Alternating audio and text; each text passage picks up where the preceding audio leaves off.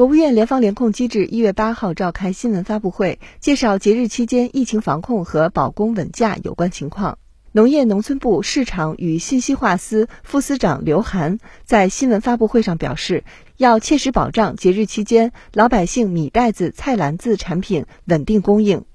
米袋子、菜篮子是重要的民生商品，与老百姓的生活息息相关。新春佳节将至，综合各方面的情况来看，今年节日期间，粮油、肉蛋、奶、鱼、果蔬等供应充足，完全能够满足城乡居民的消费需求。米袋子方面，二零二一年我国粮食再获丰收，产量达到一万三千六百五十七亿斤，比上年增加二百六十七亿斤。稻谷、小麦的产量分别达到四千两百五十七亿斤和两千七百三十九亿斤，较上年呢分别增长百分之零点五和百分之二。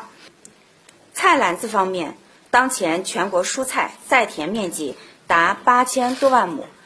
呃，与上年同期相比呢是增加了两百多万亩。预计未来三个月蔬菜的供应总量能够达到一点七亿吨。同比增加三百五十万吨，加上冬储蔬菜，可供每人每天约三斤蔬菜。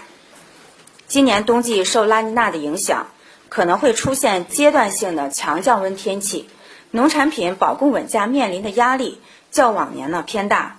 农业农村部将继续会同有关部门和地方，积极采取针对性的措施，稳生产、畅流通，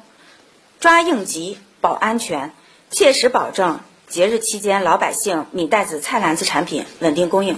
新华社记者北京报道。